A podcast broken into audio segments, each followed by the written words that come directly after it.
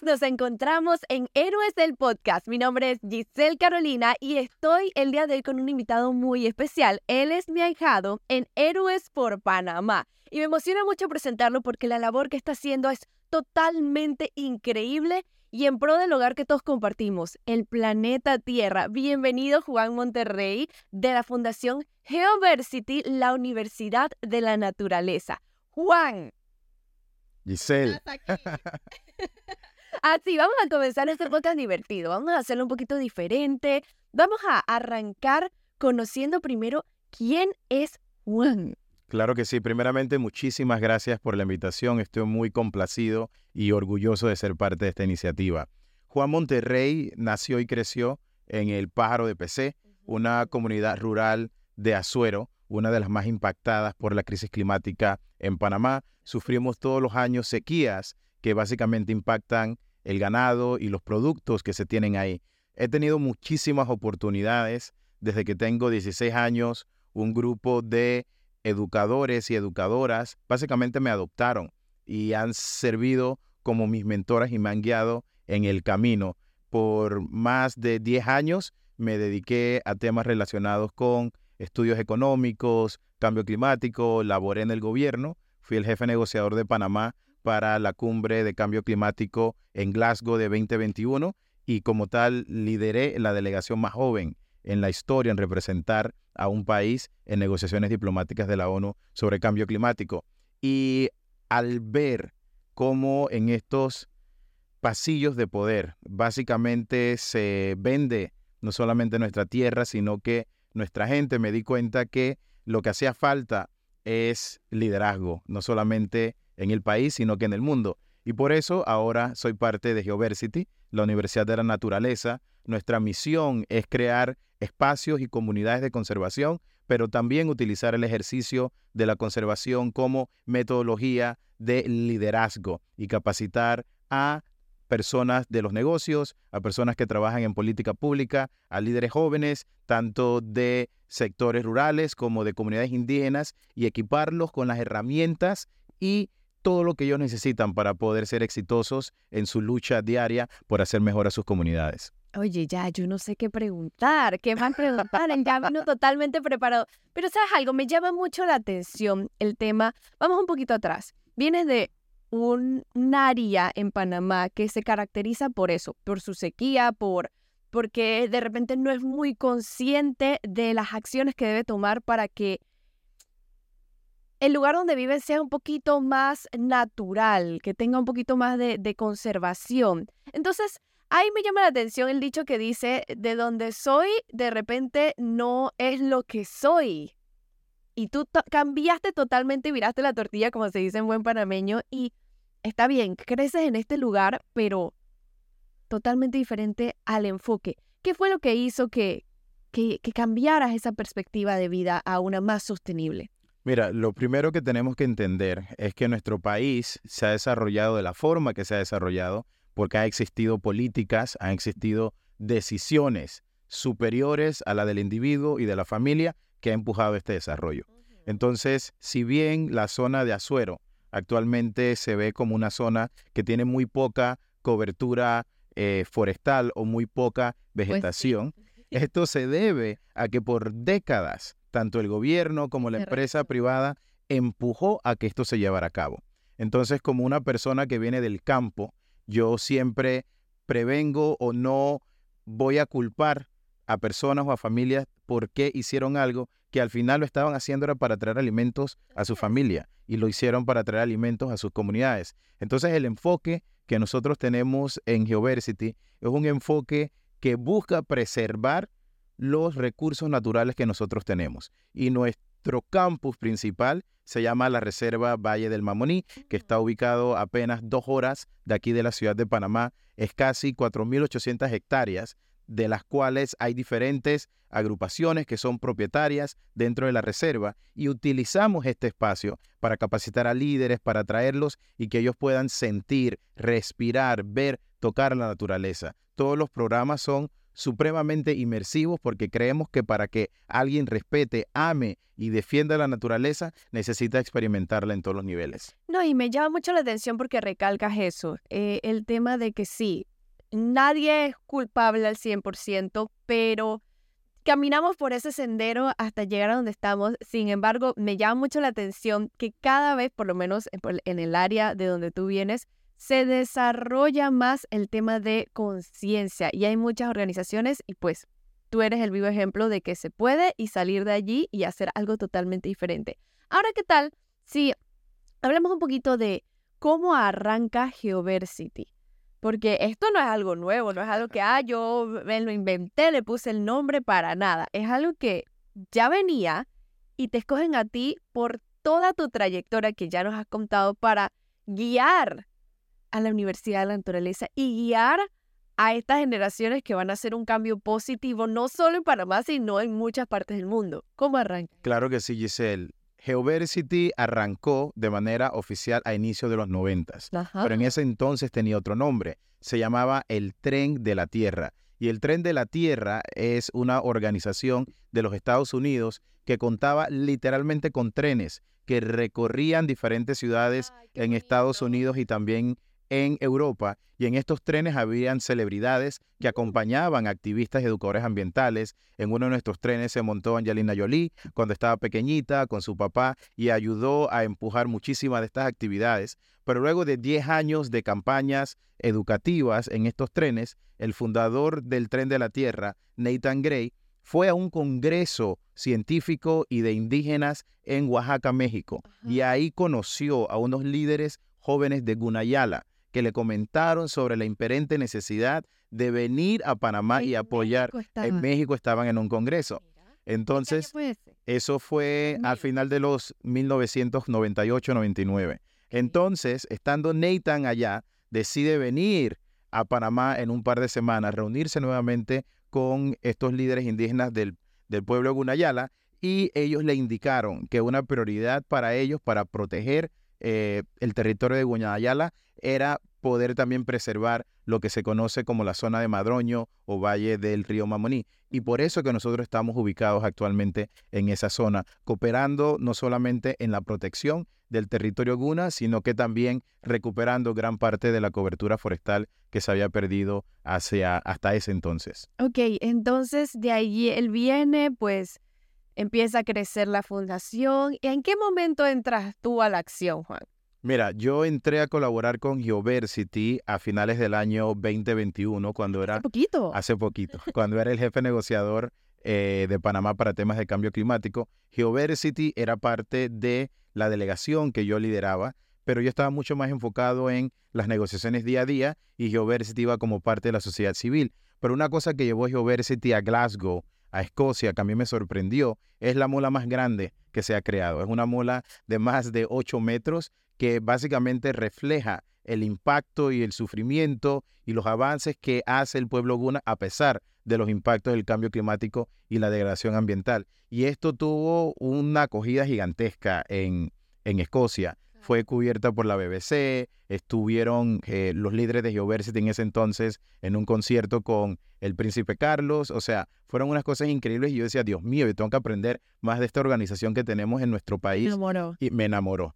Y bueno. Y es importante, perdón que te interrumpa, es importante recalcar que Juan no sale, ya nos he contado, tú no sales así de la nada, no, ya ibas con una mentalidad sostenible, una mentalidad enfocada al medio ambiente y por eso al enamorarte de esta fundación, me imagino que tú hablas con, con el director, el organizador, el creador, y, por ahí te vas metiendo, ¿no? Sí, me invitaron a Geoversity dos meses después de nuestra participación en, en Escocia y simplemente entrar por las margaritas, llegar a la zona de Madroño, ver paisajes que se relacionan muchísimo con los paisajes que yo acostumbraba a ver en mi infancia, pero además también esta conexión natural con un bosque primario, con unos cerros desde los cuales tú literalmente puedes ver hasta Gunayala. Fue lo, que, lo que me enamoró, las cascadas que existen dentro de la, de la reserva.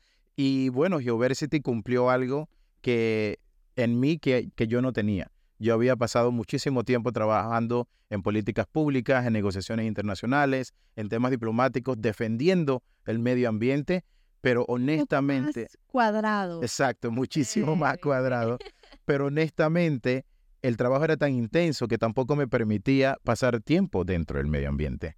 Entonces, siento ¿Cómo que hablas de algo que no conoces? sí lo conocía, De, de pero... algo que no vives a diario, que no Exacto, tocas. exacto, pero no le estaba tocando a diario y eso es lo que Geoversity me está permitiendo en esta nueva fase de mi carrera y también le permite a los líderes y las personas, a los estudiantes que pasan por medio de nuestros cursos, por medio de nuestros programas. Yo quiero conocer también, ¿qué tal si estamos 2023? ¿Qué piensas que vaya a suceder de aquí a cinco años? Mira, ¿Quieres que sea? mira, actualmente nosotros nos estamos preparando para crear una red global, también con incidencia nacional, de lo que llamamos líderes bioculturales. ¿Qué es un líder biocultural? Un líder biocultural es un líder que está comprometido con reunificar a la naturaleza con las actividades del ser humano. ¿Y por qué nosotros tenemos esta visión? Porque por mucho tiempo, Me llama la atención eso que- y quiero que lo vuelvas a repetir. Combinar a la naturaleza con las actividades diarias del ser humano. es decir, reunificar a la naturaleza con las actividades diarias del ser humano. ¿Y por qué lo digo? Porque por décadas se nos vende un discurso de tenemos que coexistir, tenemos que vivir en armonía con la naturaleza. Pero bajo este discurso estamos poniendo a la naturaleza de un lado y al ser humano de otro lado. Cuando hablamos de coexistir, estamos hablando de dos unidades separadas. Pero ciencia cierta, somos una sola unidad. Así Tenemos es. que existir, tenemos que desarrollarnos como el ecosistema que nosotros somos, que se llama el planeta Tierra. Todos somos parte de una sola cosa. Y este es el chip, porque el lenguaje tiene muchísima importancia en todo lo que hacemos. Porque si nos vemos como unidades separadas, en algún momento tú vas a decidir a qué unidad, y que yo soy superior también, que esa Exacto. unidad es superior a la otra. pero ya cuando te consideras como un solo ecosistema, como una sola unidad, iguales. todos somos iguales. Los animalitos somos iguales a Al los seres humanos. Somos iguales. Y así lo somos. Todos necesitamos del uno al otro para poder seguir progresando. Entonces, lo que nosotros buscamos es crear una red global de líderes que estén comprometidos con esta visión y la puedan implementar desde los diferentes aspectos y sectores de la economía y el diario vivir. ¿Esto va a ser a nivel global o va a comenzar como en Panamá? Va a ser a nivel global y un porcentaje significativo de los líderes que capacitemos en cada grupo vendrán de Panamá. Al menos el 20% de los líderes que son parte de cada grupo de capacitación o de cada fellowship, como le vamos a llamar, vendrán de Panamá, específicamente de comunidades rurales, de comunidades afrodescendientes, comunidades campesinas e indígenas, Dándole la oportunidad también. dándoles la oportunidad que yo, que yo tuve, Giselle. Porque desde que yo tengo 16 años, ha habido un grupo de mentores, de educadoras, que literalmente me captaron en el pájaro de PC. Ellas me encontraron cuando yo tenía 16 años. Les dieron permiso a mis papás para traerme a la ciudad, para ayudar a propulsar mi educación. Y gracias a eso es que yo he tenido tantas oportunidades. Entonces lo que buscamos replicar con Geoversity es este sistema de apoyo y de mentoría para que jóvenes líderes de todas estas comunidades también puedan cumplir sus sueños de la misma forma que yo lo he logrado. No, y, y qué bonito porque al final le retribuyes no solamente lo que tú viviste, le retribuyes a la gente eh, eh, ese, eso que necesitan para impulsarse, porque yo te voy a decir, cuando uno es pequeño y nosotros somos amigos y tenemos cinco amigos más, y yo veo que tú te fuiste, yo, ay, ¿cómo hago para hacerlo? Y yo también voy por ese camino, si somos un grupo de amigos y creo que está bien, impulsamos a uno, pero al final impulsamos a una comunidad entera, poquito a poquito, cada eslabón va cayendo en la bolsita de ser más conscientes o de tener un mejor estilo de vida. Claro que sí. Ahora, ¿qué sucede? ¿Qué sucedería si el día de mañana te llega una propuesta aún mayor y tienes que dejar tu trayecto en Geoversity? ¿Cuál es ese legado que quieres dejar? Porque obviamente las situaciones cambian en la vida y de repente llega el punto en donde tú mismo entrenes a alguien de esta comunidad que sea lo que tú haces ahora y tú vayas por otro camino. ¿Cuál es el legado ese que quieres dejar?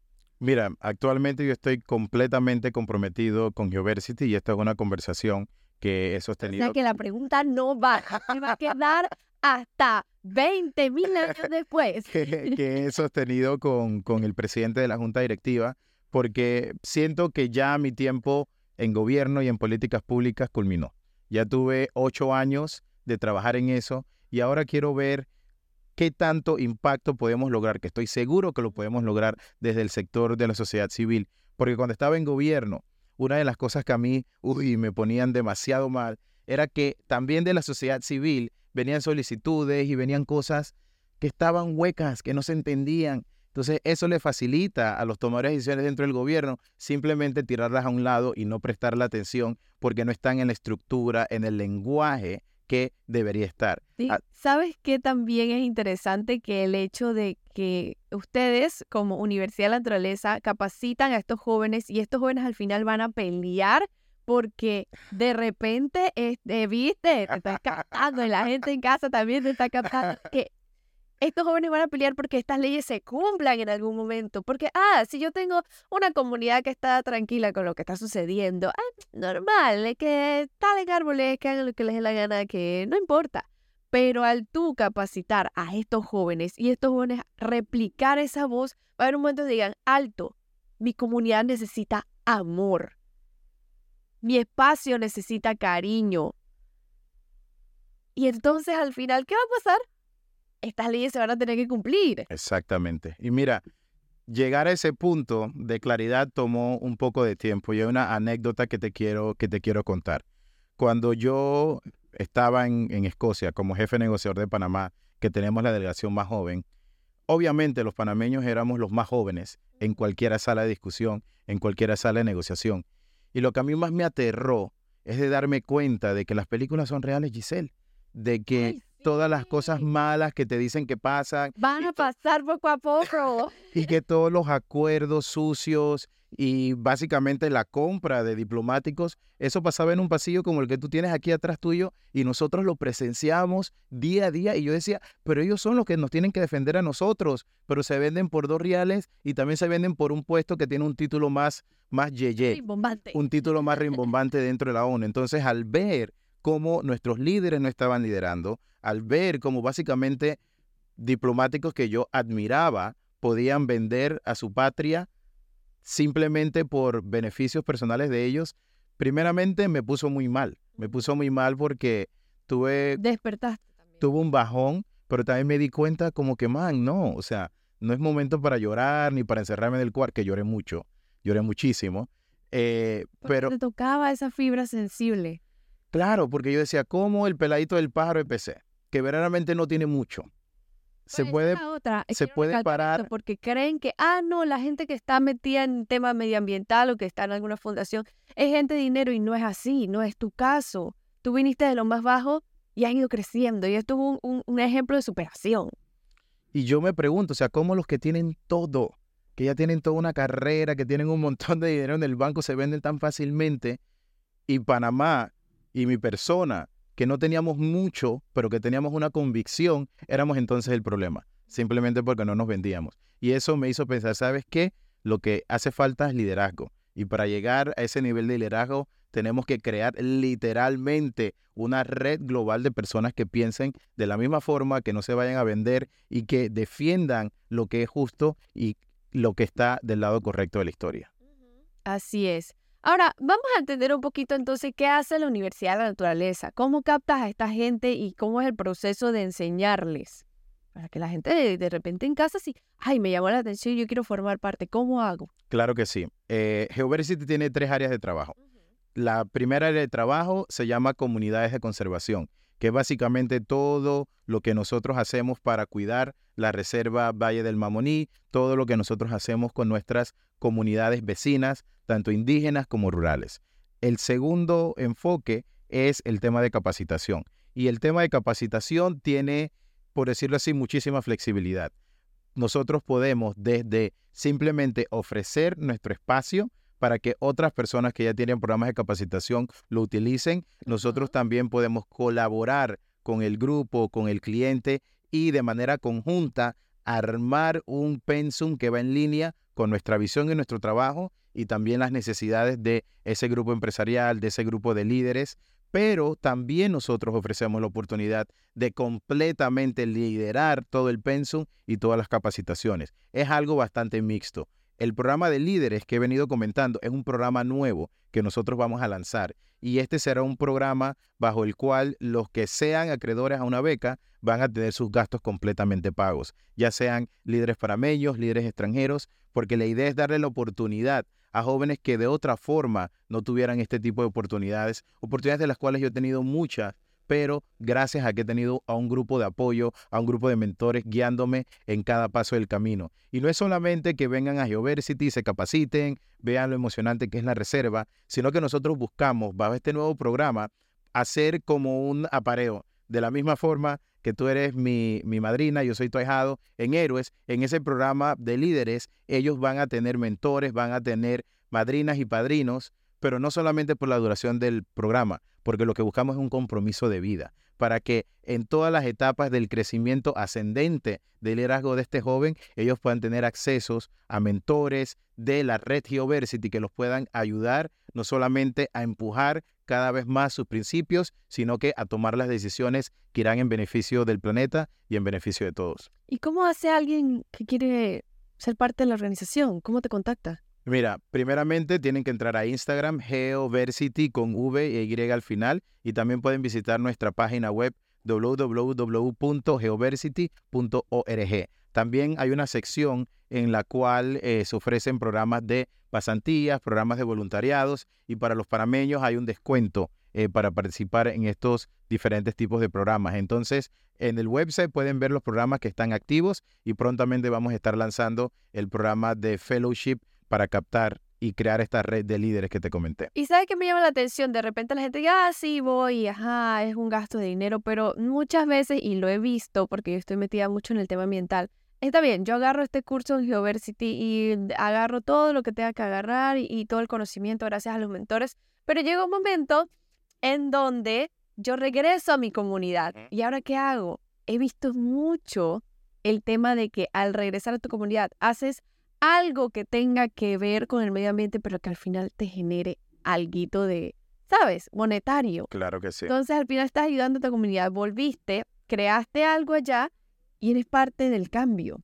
Tengo una historia súper interesante sobre ese la tema. segunda- La, próxima pregunta que iba a hacer, ¿cuál es esa historia que más te ha tocado? Ahorita eh, hay varias, pero ahorita hay una que verdaderamente me, me impactó mucho y es que estamos en proceso de remodelación de, bueno, no remodelación, estamos reconstruyendo dos eh, edificaciones que teníamos temporales y las estamos mejorando porque dentro del bosque tú sabes que las cosas Sí, sí. sufren bastante. Entonces, una de las estudiantes que fue parte de nuestros programas de diseño natural con bambú hace más de dos años, ha estado apoyando ahora a Geoversity, la organización bajo la cual ella se capacitó en estos temas, está apoyando ahora en lo que es el diseño de estas nuevas remodelaciones que tenemos en campus. Entonces, trabajo. Claro que sí, como, como un trabajo. Entonces es sumamente importante ver cómo eh, todo siempre retorna y cómo las colaboraciones simplemente no van a ser en una vía,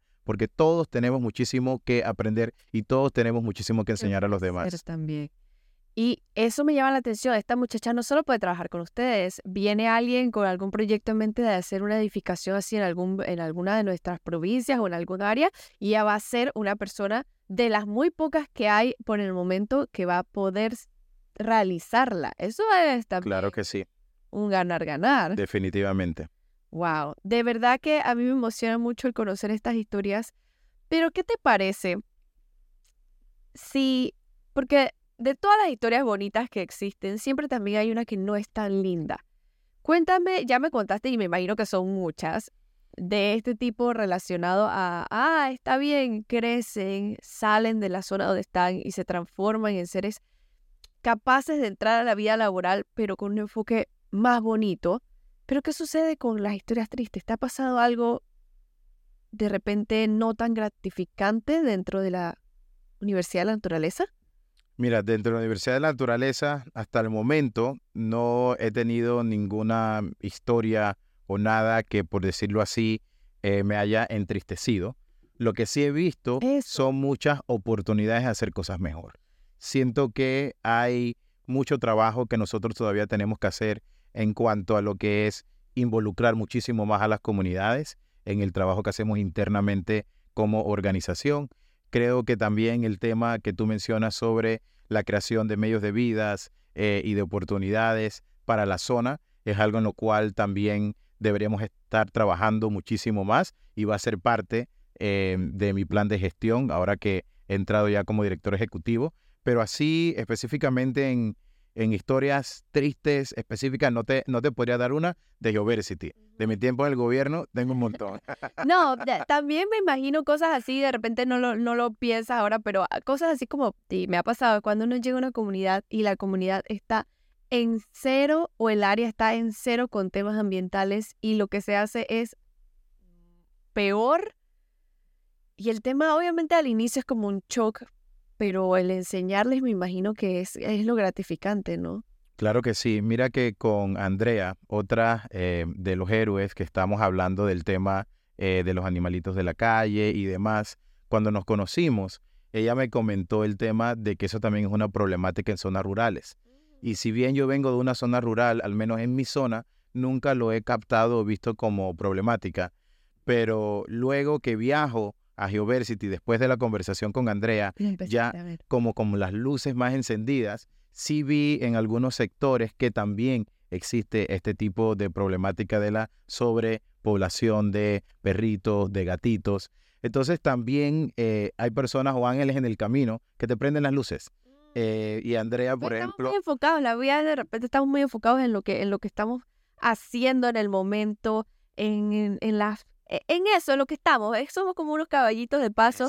Y cuando te empiezan a quitar las vendas, es como que, wow, sí, sí, estoy enfocado en el tema ambiental, pero hay otras cosas que ver y que al final todo se, se hila junto. Y eso es lo, e, eso es lo que me encanta de esa historia, esa conversión que tuve con Andrea, porque en mi próximo viaje tenía luces distintas en mis ojos. ¿Qué puedo hacer? Exacto, y ahí estamos conversando para hacer algo, algo interesante pronto. que se contacten y hagan relaciones porque al final, como te digo, todo es una conexión y al final todos deberíamos coexistir de una manera más, más bonita, más, más de la mano. Saber que al final nadie es superior a otro y que todos estamos en el mismo camino que es al final tener un, un hogar mejor, no solamente un hogar tipo una sociedad, una comunidad, sino un hogar de un país, un hogar de un continente y al final un hogar de un planeta. Ya un solo hogar, el que todos compartimos. Bueno, sí, porque esos viajes a Marte no todavía no sabemos. Pero al final es el, punto. Vamos a Marte y vamos a hacer lo mismo si no aprendemos. ¿Sí o no? Totalmente. Ahora, ¿qué tal si nos vamos a la pregunta más difícil de este podcast? Mira, me ha costado mucho. me la han enviado aquí y yo quedé así como que, no sé si preguntárselo, pero toca, porque, ¿sabe? En el podcast hay que saberlo de todo un poquito. Escucha, ¿el arroz con pollo lleva o no lleva aceitunas? Ay, qué fuerte. Te lo dije, te pone a pensar. ¿Qué creían que era? Mira, yo me puedo comer el arroz con pollo indiferente de si tiene las aceitunas o no, pero a veces se las quito. ¿Y qué haces con ellas? Se las doy a mi hermana que les encanta. ah, pero también, yo voy a agregar esta porque es que también hay que preguntar. ¿Y el tamal cómo sin pasita? Mira que ahí sí soy indiferente. Es que depende mucho de cómo hagan el tamal, de qué sabor tenga la masa. Mi abuela hace tamales, yo ayudo a mi abuela a hacer tamales. Ya sabes. Todo el mundo en la casa. Y ella le pone pasitas. Pero no queda tan dulcito. No sé, creo que hay algo en la mezcla que uno hace de las salsas y el refrito y la masa, porque si a veces la masa está muy dulcita y la pasita dulcita, no. Pero hay, hay un equilibrio ahí que se puede. Yo soy team pasita. Yo no sé, aquí la gente me va a llegar y que, ay, no, fatal, fatal, fatal. Pero bueno, vamos a terminar este interesante podcast conociendo cuál es ese mensaje que quieres dejar en todas las personas que te están escuchando en este momento? Mira, creo que el mensaje principal que nosotros como panameños tenemos que internalizar es un mensaje que se escucha muchísimo ahorita en cuanto a las protestas de la minería y es que el oro de Panamá es verde. El día que nosotros... El, mundo es verde. Exacto, verde y azul. Y el día que nosotros entendamos que esa frase no es solamente un cantito de protesta, sino que una realidad, todo va a cambiar. Eh, cuando nosotros vemos el futuro que se le está planteando a nuestro país no es un futuro prometedor en cuanto a los temas ambientales. Así que tenemos que despertar. Eh, lo que está en juego no es solamente una mina o un contrato, lo que está en juego es el corazón de Panamá, la esencia de nuestro país, lo que nos hace diferente ante el mundo. Como comenté, nuestro campus está en uno de los puntos más biodiversos de todo el mundo, uno de los top 25. Nosotros tenemos un canal de Panamá que necesita de la naturaleza para operar y que está siendo amenazado eh, con tantas cosas. Así que mi mensaje es, el oro de Panamá y del mundo es verde y es azul y nos lo tenemos que creer para poder acelerar esa transición hacia un futuro que ya no es tan futuro, que tiene que ser hoy, porque de lo contrario, hablar de futuro va a ser muy difícil. No, y para agregar a ese tema, eh, se ha registrado que por lo menos julio eh, fue uno de los meses, es el, el mes más caliente que se ha registrado en toda la historia de la humanidad. Y, sabes, el avance es importante. El avance y el crecimiento es sumamente importante. Pero si no crecemos de la mano con el planeta que nos da la mano, ¿a dónde vamos a llegar? Uno te venden estas historias, no solamente en ese tema, te venden estas historias y que sí, por el progreso, porque muchas personas van a tener trabajo, porque es una oportunidad de crecer. Ajá, pongamos, vamos a ponerle algo, eh, un número mínimo para no exagerar. Sí, 100 personas consiguieron trabajo. Y 100 personas obviamente estos se, se, se ponen números macizos, 50 millones de personas de repente consiguieron un trabajo en este tema de, del avance tecnológico. Pero ¿qué sucede con el resto del planeta? ¿Qué sucede con los otros millones que existen? Que se van a ver afectados directamente de esto y al final esos 50 millones que consiguen el trabajo también van a ser afectados. Porque si no caminamos de la mano de la naturaleza, no podemos avanzar. Y es así, es una coexistencia. Es, es lo que es.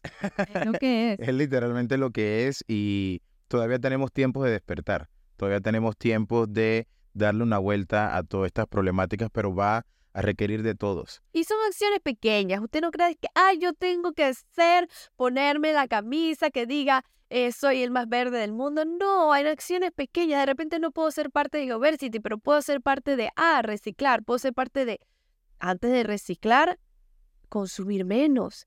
Ah, puedo ser parte de plantar un arbolito. O puedo tener mi huerto en casa. Ah, sí, no, poquito a poquito. O sea, son acciones que una cosa es importante y lleva ese granito que de repente es chiquitito, si varias personas lo hacen, se vuelve un océano, se vuelve una playa completa. Entonces es eso, saber que están las acciones y están las organizaciones como Geoversity que son capaces de llevarnos un poquito más al extremo. Claro que sí, pero siempre con el apoyo que se necesita de base, tanto de los socios, de las comunidades y también de los voluntarios, que son de sumamente importancia para Geoversity. Cada año tenemos más de 250 voluntarios de todo el mundo que vienen a nuestro campus, invierten en nuestra misión y trabajan para poder preservar este recurso tan preciado que se sitúa interesantemente en el punto más estrecho de todo el continente. Nuestra reserva está literalmente en el punto más estrecho de todo el continente y por eso es que es tan biodiversa y por eso es de tan vital importancia para las operaciones del, del Canal de Panamá y todos los negocios que nosotros tenemos en la ciudad, porque al final proteger en la parte alta de la cuenca ayuda a que tengamos agua potable acá en la ciudad de Panamá. Uh, sí, así es. Bueno, no me queda más que simplemente invitarlos a, como ya dijo Juan, seguirlos a sus redes sociales, Geoversity. Geoversity en Instagram y geoversity.org en página web en página web. Sencillito, no tiene perdedero. Usted sea parte del cambio, que al final eso es lo que va a beneficiar no solamente a usted, sino al mundo entero, a sus seres queridos y a toda la gente que vive en este hermoso círculo llamado planeta. De verdad, muchas gracias Juan por ofrecernos la oportunidad de conocer un poquito acerca de todo lo que haces, todo lo que eres y todo lo que vas a hacer y esas personas que te apoyan, porque es imposible hacerlo solo, todas esas, esos voluntarios. Así que no me queda más que decirles que sean parte de Geoversity. Vengan. Muchísimas gracias, Giselle. Muy contento y feliz de estar aquí contigo y con la familia TVN. Bueno, ya lo saben, ustedes pueden seguir viendo todos los demás podcasts de nuestros héroes en Héroes el Podcast. Nos vemos en el We'll be right back.